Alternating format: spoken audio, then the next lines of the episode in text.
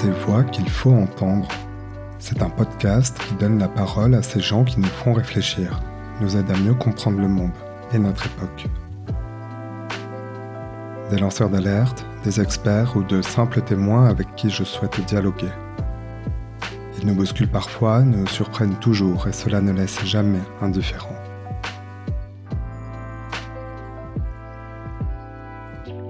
Aujourd'hui, j'ai appelé Sophie Peters.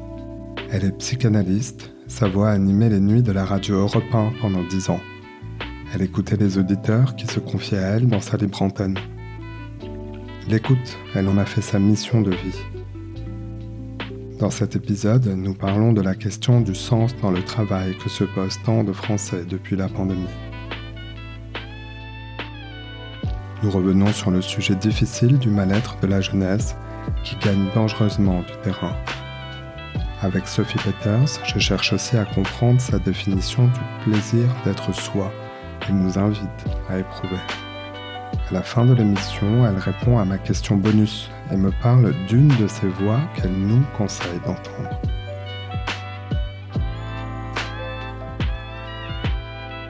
Je m'appelle Simon Icard et vous souhaite la bienvenue dans ce nouvel épisode.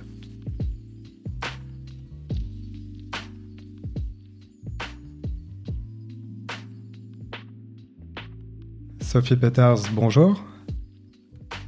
Bonjour. J'ai voulu vous appeler pour euh, parler avec vous de comment vont les Français à une période où la quête de sens fait souvent l'actualité. J'en veux pour preuve la, grande vague de démissions qui touche les entreprises, les études qui alertent sur la dégradation de la santé mentale des jeunes depuis le Covid. Je, souhaite aussi parler du bonheur, ou en tout cas de ce que vous appelez le plaisir d'être soi. C'est le titre de votre livre paru aux éditions J'ai lu. Mais d'abord, pour euh, vous présenter, vous avez inventé un mot que j'aime bien. Vous vous définissez comme une écoutologue. Pourquoi? Mhm. Merci, merci Simon. Euh, merci pour cette euh, question. En fait, j'ai inventé ce nom parce que je me suis rendu compte que mon métier de psychanalyste, humaniste, de thérapeute, que la thérapie c'était l'écoute et que l'écoute soignait et que ce qui nous soigne en tant qu'humain, c'est quand on se sent écouté au plus profond de soi, euh, quand il y a cette oreille attentive, euh, ce miroir, cette présence, parce que l'écoute c'est aussi une présence, c'est aussi un silence. Euh, c'est pas forcément quelqu'un qui parle, mais qui est là. Euh, et, et, et j'ai aimé ce, ce, mot parce que je me suis dit, mais finalement, si je devais définir euh, mon métier autrement que le mot psy, psyché ou thérapie, soins, santé, action. L'action, c'est une action d'écoute. Euh, et c'est une présence. Et euh, voilà comment m'est venu euh, ce mot-là. Sophie Peters, vous connaissez particulièrement bien le monde de l'entreprise et la psychologie du travail, car vous avez été journaliste dans la presse économique dans une première vie professionnelle, et vous intervenez aussi régulièrement en tant que psy sur le sujet de la qualité de, de vie au travail. Le début d'année 2022 est marqué par une grande vague de démissions Près de 500 000 salariés avaient quitté euh, leur CDI au premier euh, trimestre. C'est 20% de plus qu'avant le Covid. Il semble que la pandémie joue un rôle dans l'évolution de notre rapport au travail. Ça remet le sujet euh, du sens au milieu du village, si on peut dire.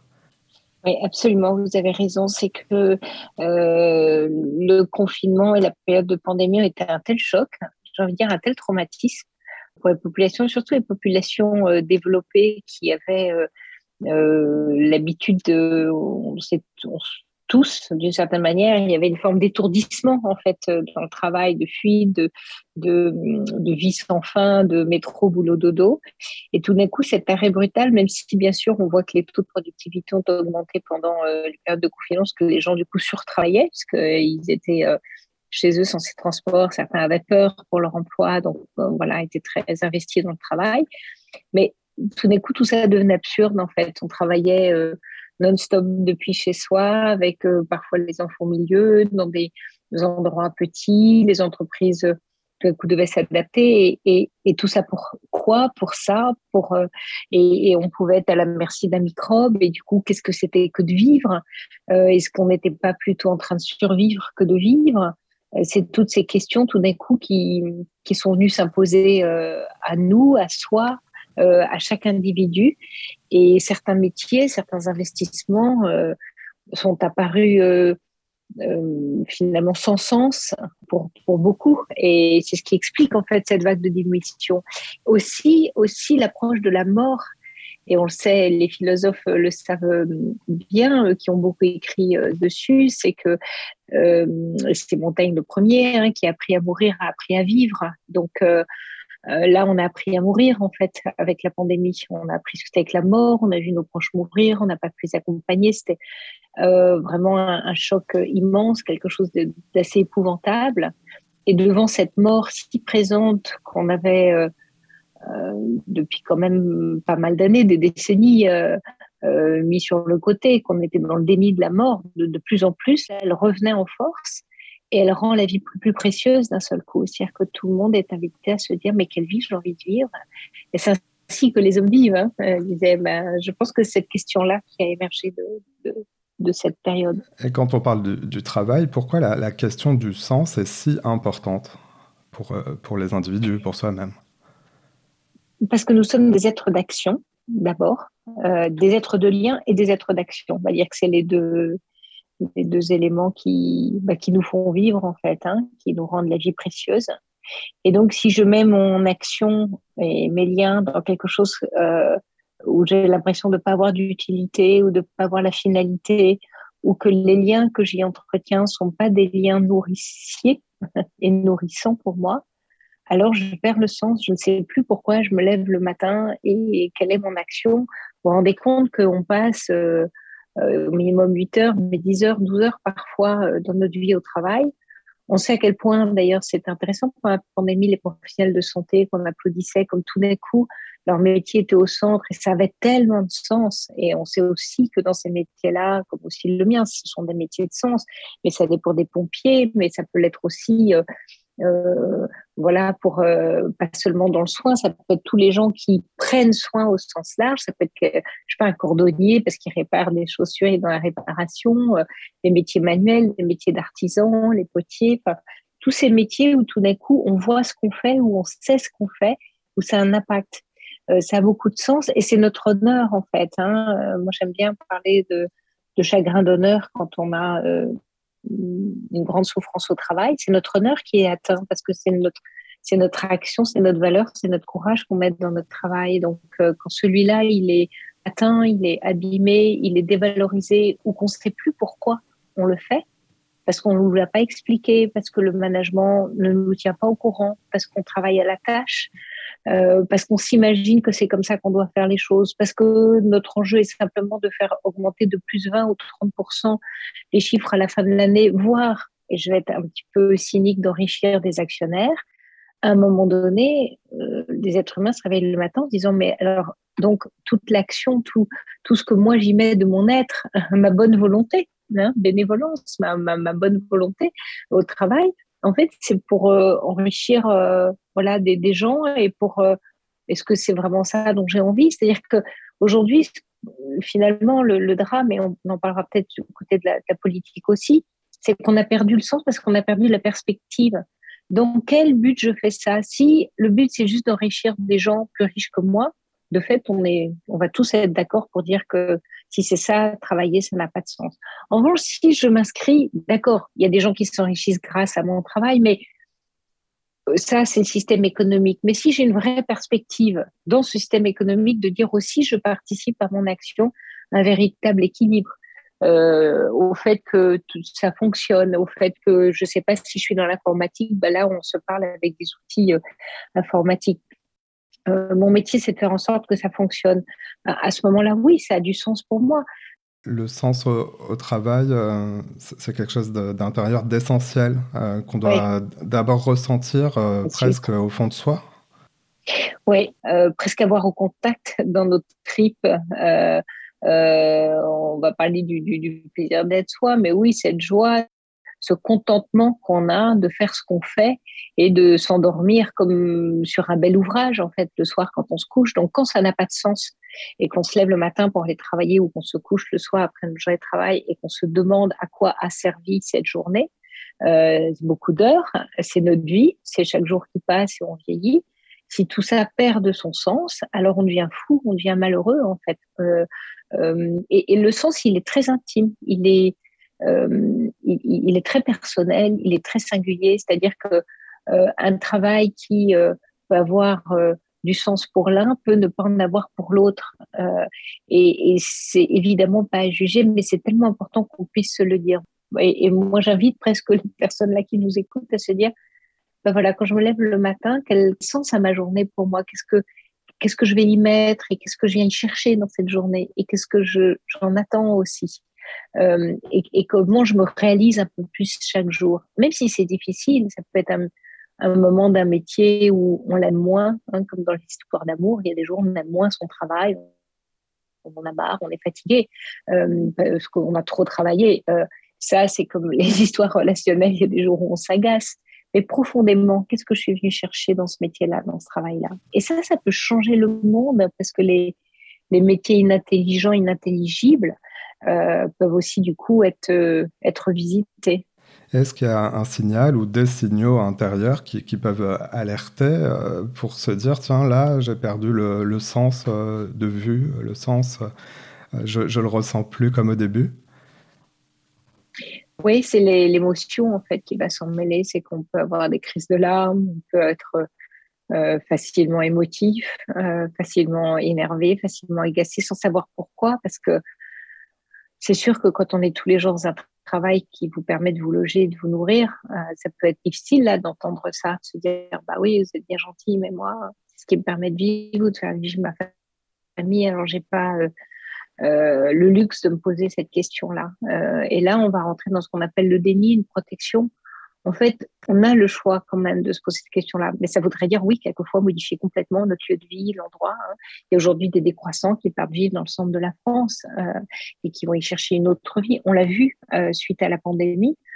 Donc le signal que ça ne va plus, c'est euh, une fatigue, un épuisement psychique en fait. Je suis épuisée alors que je ne fais pas plus de temps, je ne fais pas plus de journées, ma vie est toujours la même. La fatigue, elle est intéressante parce que elle est quand même le signal qu'il y a quelque chose qui ne nous va pas. Parce que on peut, quand on aime ce qu'on fait, on ne sent pas la fatigue. Euh, euh, demander à des gens qui travaillent euh, bah, justement à la radio la nuit ou le matin tôt, ils ne sont pas fatigués en fait. Donc c'est pas le nombre d'heures travaillées. Alors quelquefois, bien sûr, la pénibilité. il y a des métiers pénibles bien entendu, mais c'est pas la majeure partie. Aujourd'hui, on a une société de col blanc, y a une société de gens de bureau, et au fond, on est complètement épuisé en fait de ce qu'on fait, parce que en fait, on est dénutri. Euh, c'est comme un corps physique, un psychisme. C'est que euh, si on perd le sens de notre travail, de nos journées, de notre vie, du pourquoi on est là euh, et qu'est-ce qu'on y fait, ben, on est complètement tri. Euh, euh, notre, cerveau euh, émotionnel, notre, cerveau, même notre cortex, on ne pense plus, on, ne ressent plus, et tout d'un coup, les émotions vont partir dans tous les sens. On va être en colère pour un oui pour un non, on va se mettre à pleurer, on, va être abattu. Là, c'est donc le sommeil, c'est vraiment un indicateur de quelque chose qui ne va plus dans nos vies. Alors, il y a une partie de la population euh, qui, qui, va beaucoup moins bien euh, depuis le début de la pandémie, c'est la jeunesse. On le sait, euh, ces deux dernières années ont, ont eu des répercussions sur la santé mentale d'énormément de jeunes. Il y, a, il y a, même certaines études qui, qui, qui, cherchent à évaluer le, le mal-être des jeunes. En tout cas, les étudiants qui se déclarent en situation de mal-être seraient 70% un tiers d'entre eux euh, confient même avoir eu euh, des pensées euh, suicidaires. Que se passe-t-il dans, dans, la jeunesse des années 2000, Sophie? Beaucoup de choses. Alors, on va essayer de, trier. La première, je vais partir du, plus loin, du plus extérieur au plus près. Le plus extérieur, c'est l'absence clairement de perspective, c'est le monde politique, c'est l'État, c'est la nation. Euh, qui leur propose plus rien. Donc il n'y a plus de projet. On le sait nous, un peu plus âgés, et c'est bien pourquoi les élections sont si difficiles en France, mais c'est partout en Europe. Il n'y a plus de projet euh, finalement politique, donc il n'y a plus d'enthousiasme, il n'y a plus d'élan. Voilà. Et, la pandémie a, à coup sûr en plus freiné ça. Il y a le climat, il y a l'angoisse sur le climat, il y a, il y a, il y a cette société cet univers, cette nature hors de contrôle, donc un sentiment d'impuissance terrible. C'est où va le monde et je me sens très impuissant. Or, la jeunesse, c'est le moment où on s'engage pour changer les choses, pour changer le monde, pour, pour y trouver euh, euh, une place qui va faire la différence. Et si on a le sentiment qu'il n'y en a aucune, parce que quel quoi que je fasse, ça ne fera pas de différence parce qu'en gros, on est foutu. Et on parle en ce moment, hein, beaucoup de, philosophes et d'intellectuels sont en train de nous parler d'effondrement. Hein, Boris Cyrulnik, le premier. Euh, voilà, on est en train de dire à notre jeunesse, on va vers l'effondrement. Bah, il y en a qui disent, bah, vous savez quoi, je vais partir tout de suite, moi, je ne vais pas attendre que tout s'effondre. Et au moins, j'aurai le sentiment d'agir. Euh, ça peut paraître paradoxal, mais y a encore une action et s'en aller, peut-être de dire, bah, moi, ma façon de donner ma désapprobation ou de, je ne veux pas participer à ça ou je n'y trouve pas ma place et donc je m'en vais. Et c'est bien dramatique. On manque d'un mm. discours euh, mobilisateur euh, tourné vers des actions, euh, j'allais dire, collectives, positives, et, qui éloignent de cette anxiété qui, qui, peut écraser du coup certaines personnes. Oui, parce que c'est insécure. Là, on leur propose un monde insécure à un moment donné où quand on a 15 euh, ans, 20 ans, 25 ans, on a besoin d'appui euh, pour plonger dans la vie. Donc, on a besoin de trouver des appuis et on n'a pas d'appui ou très peu d'appui. Alors ça, je disais, ça, c'est euh, le, le, cercle extérieur, c'est l'environnement. Donc déjà, ils ont un environnement global qui propose rien. Et si on leur propose si on, sait qu'on leur propose la consommation, euh, des addictions diverses et variées, beaucoup d'alcool. Hein, on sait que la jeunesse d'aujourd'hui est extrêmement alcoolisée, donc elle est fragilisée par cette consommation d'alcool. Euh, ils sortent beaucoup, ils s'étourdissent, euh, il y a beaucoup détourdissement en fait, hein, de, plaisir. C'est un peu foutu pour foutu, ben, en fait on y va. Donc il y a un côté très trash. Hein. les grandes écoles, c'est ça, les étudiants, c'est ça, les très jeunes cadres ou euh, employés, euh, ils se retrouvent, il y a de, un peu, devient une société japonaise hein, avec euh, voilà des, des, gens qui se retrouvent sous. Donc ça, c'est un, un, vrai sujet de société, mais qui est bien sûr un sujet psy. Et puis plus proche, on va parler, on, voit le suicide maintenant chez des enfants de 12 ans, 13 ans qu'on ne voyait pas avant. On voit des taux très très très vraiment alarmants hein, depuis la pandémie. Et euh, l'hypothèse que je, que je fais et que je propose, c'est que la famille aussi est en crise, en fait, et que les parents sont en crise, et que la problématique des enfants qui vont mal, ce sont des adultes qui vont mal. Et ce sont des trentenaires, quadrats qui divorcent de plus en plus tôt dans leur couple. Avec, et moi, je vois des jeunes couples qui divorcent avec des bébés de 18 mois avec des enfants de 2 ans, 3 ans. Donc moi, je fais partie de la génération, la première génération où il y a eu beaucoup de divorces, hein, où le divorce c'était euh, quand j'avais 40 euh, ans, donc c'est facile, il y a 20 ans, euh, on disait un couple sur deux divorces à Paris et c'était un sur trois. Je ne connais pas les chiffres aujourd'hui, je ne sais pas s'ils ont augmenté un sur trois en région, un sur deux à Paris. je ne sais pas si c'est encore pire aujourd'hui, mais ça veut dire que nos enfants, les enfants de ma génération, sont les enfants du divorce. Donc, sont les enfants. Donc, aujourd'hui, ils ont entre 25 et 30 ans, cette génération. Ils commencent à faire des enfants ils en ont fait déjà. Et en fait, ils ont une notion de l'engagement. Et, les plus jeunes, on le voit encore plus chez les plus jeunes en couple, c'est dans l'histoire d'amour. J'ai une patientèle qui est très jeune. J'ai la chance d'avoir beaucoup de, patients très jeunes, euh, entre 20 et, 30. Et, et, je vois des problématiques de relations sentimentales extrêmement douloureuses pour eux, vraiment difficiles, des choses qui des relations qui n'arrivent pas à se construire. on dit une, presque une phobie d'engagement euh, chez les garçons, mais aussi chez les filles. Euh, c'est trouver le bon, euh, l'angoisse de pas trouver le bon. donc, on sent que l'ombre, j'ai envie de dire, le, ouais, l'ombre du divorce plane en fait sur ces générations. l'ombre de la séparation et puis dès que ça va plus qu'on s'entend plus on n'est plus amoureux donc on se quitte donc y a les, parents n'ont pas pu proposer ce que c'était que euh, c'est quoi l'amour aujourd'hui? C'est quoi faire couple? Euh, euh, Et qu'on soit d'ailleurs hétéro, homo, c'est-à-dire qu'on n'a plus, on n'a plus de langage, on n'a plus de représentation, on est perdu en amour en fait.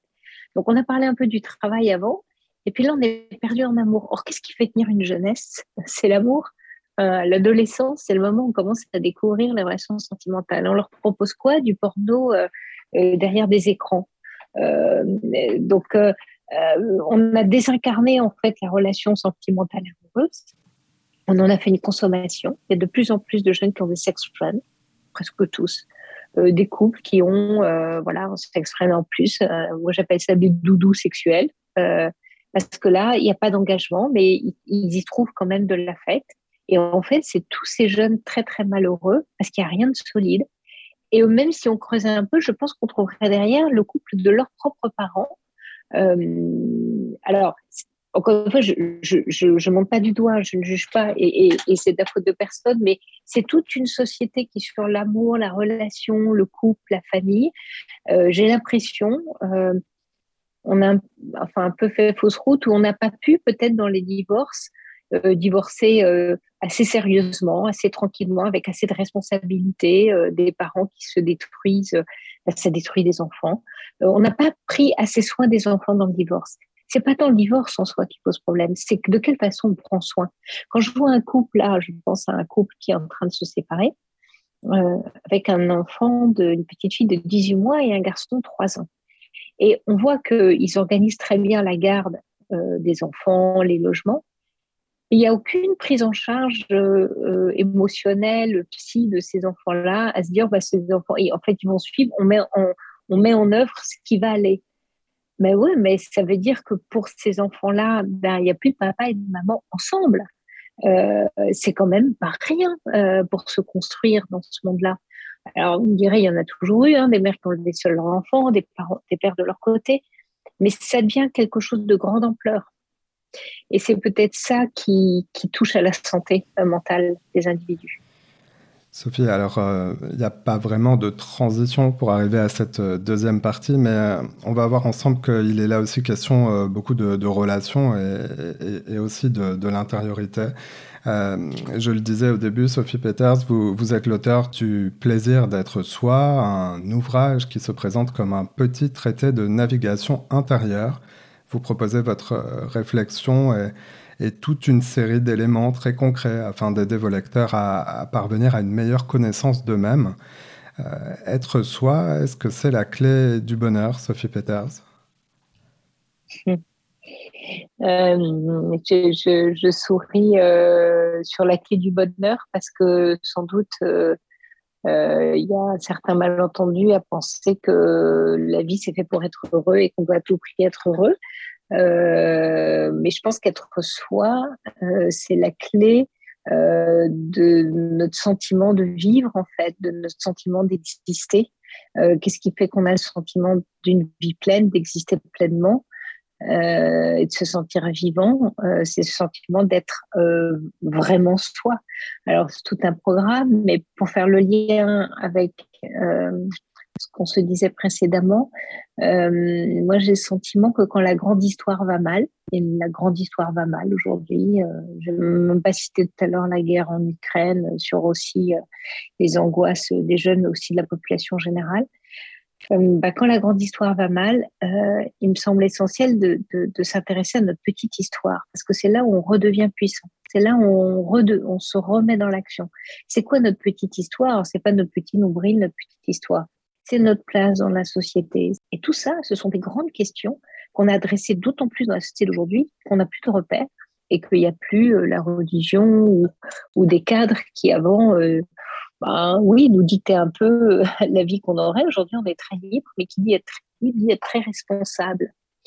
Donc, la clé, elle est là, elle est dans, dans cette responsabilité qui mène à la liberté. La responsabilité, c'est j'apporte une réponse à ce que euh, à ce que je suis en train de vivre, à ce que j'ai construit, à ce que à une épreuve, à, ce qui m'arrive. Et, hum, et donc dans quelle intention je suis? J'ai le sentiment qu'elle est bien, en tout cas, euh, traverser nos épreuves, parce que finalement elle est bien, c'est naviguer dans la vie. Euh, j'aime bien cette métaphore du marin et sur la couverture de mon livre, il y a à dessin un petit un petit voilier. Bon d'abord parce que j'ai grandi euh, quasiment sur un bateau, mais c'est surtout parce que euh, le marin, il n'a pas le choix. Enfin, je veux dire que quand le vent se lève et que la mer est déchaînée, voilà, il, ben, il, doit naviguer en fait. Et nous, on est pareil en fait. Nous, euh, quand l'épreuve arrive, on peut pas, on est sur notre bateau au milieu de l'Atlantique et on peut pas dire ah bah je m'en vais, je fais demi-tour. Voilà, il y en a qui rentrent dans leur bateau et puis qui essayent d'attendre que ça passe. Cela en général se porte assez mal. Hein. Ils vont pas très bien. Et puis il y a ceux qui disent, bah, en fait, oui, je je vais, je vais l'affronter cette tempête-là. on va la traverser, quoi. Et, et, je pense que le aller bien, il est là, il est apprendre à traverser ces, ces tempêtes. Et c'est ça pour moi la navigation intérieure. il faut, il faut une certaine volonté, il faut même du, du courage, dites-vous, pour, pour affronter les tempêtes et surtout euh, euh, venir en, soi, identifier euh, sa boussole. Oui, vous savez, dans, le CID, quand le père demande à Rodrigue, Rodrigue, as-tu du cœur? Le CID de Corneille, hein, on l'a un peu tous étudié à l'école, et puis il le père demande à Rodrigue, au moment où il va devoir affronter euh, il dit Rodrigue, as-tu du cœur et, et, il répond qui donc autre que mon père n'en est pour sur l'homme, mais surtout, qu'est-ce que répond Rodrigue Enfin, et qu'est-ce que dit le père C'est euh, as-tu du courage, en fait? La racine du mot courage, c'est le mot cœur. Et dans le courage, euh, on, est, on, on, on, met à l'épreuve notre cœur, on, s'engage tout entier. Donc oui, bien sûr, euh, il y a un courage dans la vie à exercer. Et peut-être c'est ça qu'on n'apprend pas assez aux enfants et aux jeunes. Et là-dessus, on les a peut-être pas assez éduqués. Euh, vous voyez, la mer, c'est une école de courage, en fait. Apprendre à naviguer, c'est une école de courage. Et peut-être qu'on les a euh, rendus trop démunis dans la vie, tous ces jeunes qui vont mal aujourd'hui. On n'a pas pensé à être là pour eux, à leur apprendre ce que c'était que d'être courageux, valeureux on leur a adouci la vie en oubliant de leur dire que la vie, bah, c'était difficile. Quoi. Et c'est Rainer Maria Rilke qui le dit dans Lettre à un jeune poète. Il dit la vie, elle est difficile euh, aux jeunes capuchus à qui il écrit. Euh, donc oui, c'est ce courage-là, il est à exercer tout le temps. Et, et, vous savez, je crois que c'est Beckett qui disait que le courage, c'est euh, c'est de ne pas se décourager, c'est toujours à recommencer en fait. Hein. C'est l'art de ne pas se décourager finalement, d'être courageux, euh, parce qu'on a plein de, de matières pour se décourager. Est-ce que le, plaisir d'être soi, ça peut être aussi une, autre définition de, de ce qu'on entend dire souvent à propos de la vulnérabilité, hein, c'est-à-dire d'accepter qu'on ne peut pas tout tout le temps, mais qu'on a quand même des ressources? Ah oui, bravo. Oui, c'est tout à fait ça. Je crois vraiment que le plaisir d'être soi, c'est de se reconnaître comme, comme vulnérable, comme mortel, en fait. Hein. Euh, euh, c'est vraiment reconnaître ses limites. Hein. Euh, au fronton du temple de Delphes, connais-toi toi-même et tu connaîtras l'univers et les dieux. C'est connaître tes limites, connaître ta vulnérabilité, en fait, dit Socrate. Et, et, sans doute que le plaisir qu'on a à être soi-même, c'est-à-dire le, le, quand je dis le plaisir, c'est c'est d'être je sais pas ce qui me vient, c'est à l'aise en fait, tranquille avec soi, en paix avec soi, euh, avoir le plaisir d'être cette personne-là qui est celle-là et qui, oui, éprouve des difficultés à certains endroits, à certains moments, qui est pas à l'aise dans telle circonstance, euh, pour laquelle qui a vécu telle et telle épreuve douloureusement. Voilà, c'est tout ça. Et, et je crois que le discours d'une société de performance, et c'est ça que dénoncent les jeunes, hein, je pense, qui démissionnent des, des entreprises et tout ça, c'est qu'il y a eu le, le, la on est allé trop loin euh, dans la performance, mais même regarder euh, euh, donc qu'est-ce qu'on doit manger, comment on doit se comporter. Enfin, c'est comme si on nous disait tout le temps qui on devait être. C'est épouvantable. Ça veut dire que si on n'est pas tout ça, alors on est nul. Mais moi, le nombre de personnes et, et, que j'ai entendu me dire, mais est-ce que je suis normale? Est-ce que je suis normale? Et, et c'est terrible d'entendre ça comme si parce que je correspond pas à, ce que je devrais être. Et aujourd'hui, dans le fait que les jeunes soient perdus, ils sont, ils sont vraiment très perdus à cet endroit-là, entre qui je dois être et qui je suis vraiment. Et il y a une espèce de confusion, parce que le qui je dois être, bah, il y a euh, Instagram, il y a la vie que je dois avoir, il y a, cette jeune fille qui me disait hier que euh, elle un type, voilà, son copain, il est formidable sur le papier, mais elle pleure, euh, elle pleure tout le temps en fait avec lui et elle est hyper malheureuse. Mais par contre, il est très très bien sur le papier, voilà. Et, et, ça veut rien dire. En fait, ce qu'elle vit, c'est juste horrible. Euh, ce qui lui fait vivre, d'ailleurs, est juste horrible. Donc, euh, c'est cette nuance-là. On a une nuance. On, doit, on a retrouvé. Peut-être aussi que là, ce plaisir d'être soi, elle est bien, euh, ce, que, ce que vous disiez à l'instant.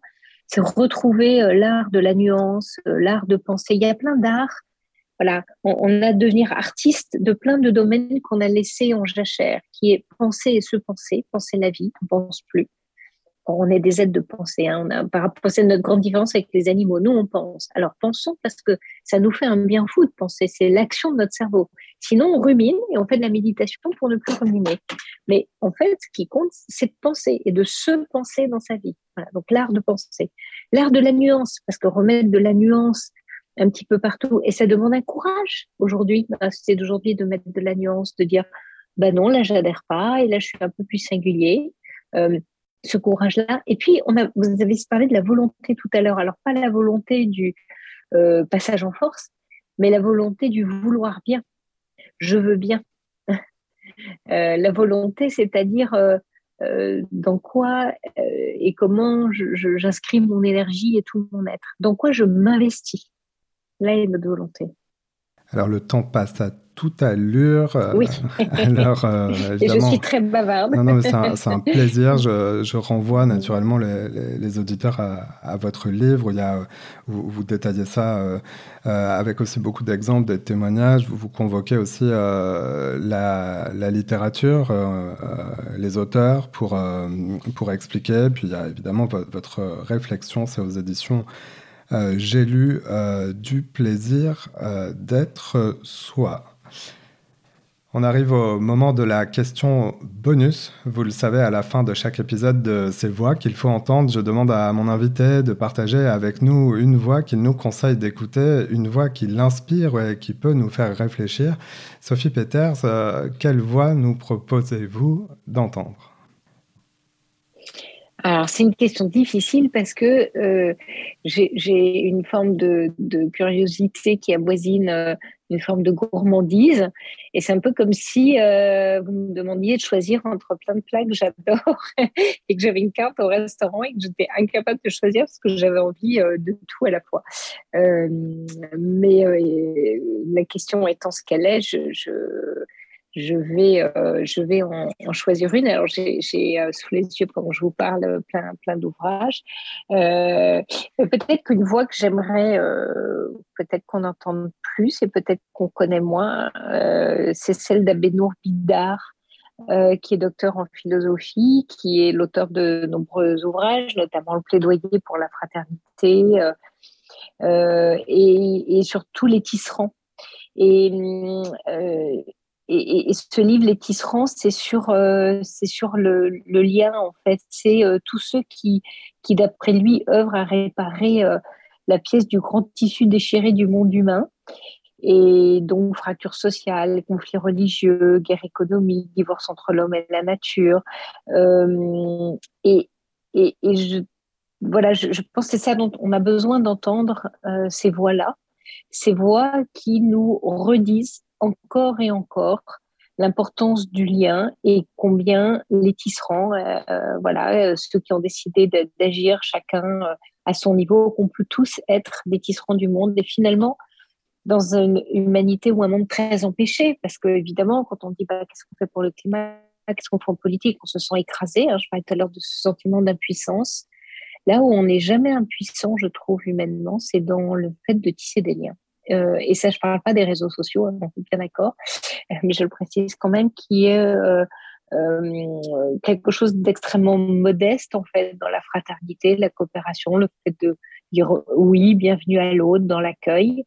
Euh, je crois que là, il y a une richesse formidable et qui peut nous sauver de, de bien des détresses. Hein. La, dépression, c'est quand euh, l'être humain s'isole. On n'est pas fait pour ça. Euh, on n'est pas fait pour être seul. Alors, ça ne veut pas dire qu'on doit être tout entouré chez nous physiquement, mais se sentir en lien avec d'autres. On peut tout à fait vivre seul, mais c'est ce sentiment d'être en lien qui nous manque quelquefois quand on se sent seul. Et dans le confinement, il y a eu beaucoup d'aides qui bah, c'est un peu comme si seul au monde, quoi. Ça, c'est affreux, euh, ce sentiment-là. Alors que quand on sait que quelqu'un pense à nous, qu'on peut appeler un tel, qu'on peut passer un petit coup de fil, voir un tel, qu'on peut prendre des nouvelles, qu'on peut participer à une œuvre collective commune, donner un coup de main à un voisin, voilà. Tout ça, on est des tisserands dans ces cas-là. Et puis après, évidemment, on peut aller plus loin dans des métiers de lien, mais mais non, on n'est pas, voilà, on n'est pas obligé d'aller là. Mais euh, enfin, ce que dit Abénon Bidar, c'est relier les relieurs en fait, pour qu'il y ait de plus en plus des ralliements et de l'union. Et je crois qu'on a besoin, à un moment donné où le monde se délite, où, où le populisme vraiment nous divise, voilà, nous sentir reliés. Bah, merci Sophie euh, Peters euh, sur cette euh, inspiration, euh, sur cette recommandation que l'émission se termine. Merci d'être passé dans ces voix qu'il faut entendre. Je, je rappelle qu'on peut vous lire donc chez J'ai en se procurant votre ouvrage du plaisir d'être soi. On peut aussi vous lire de deux autres manières. Vous avez un lien avec vos lecteurs dans Version Femina, l'hebdomadaire dans lequel vous répondez aux questions psycho des lectrices. Et enfin, on vous retrouve aussi dans le magazine Lire, dans lequel vous proposez la chronique euh, bibliothérapie. Merci Simon Icar. Et, finalement, je pensais à vous en, parlant des tisserands, parce que vous aussi, euh, voilà, avec euh, votre podcast et ces voix qu'il faut entendre, bah, vous, vous créez du lien, vous tissez des liens. Donc, je crois que c'est ça dont on a besoin, de s'entendre aussi et de s'écouter. On termine par l'écoute. Merci, merci à vous. Merci.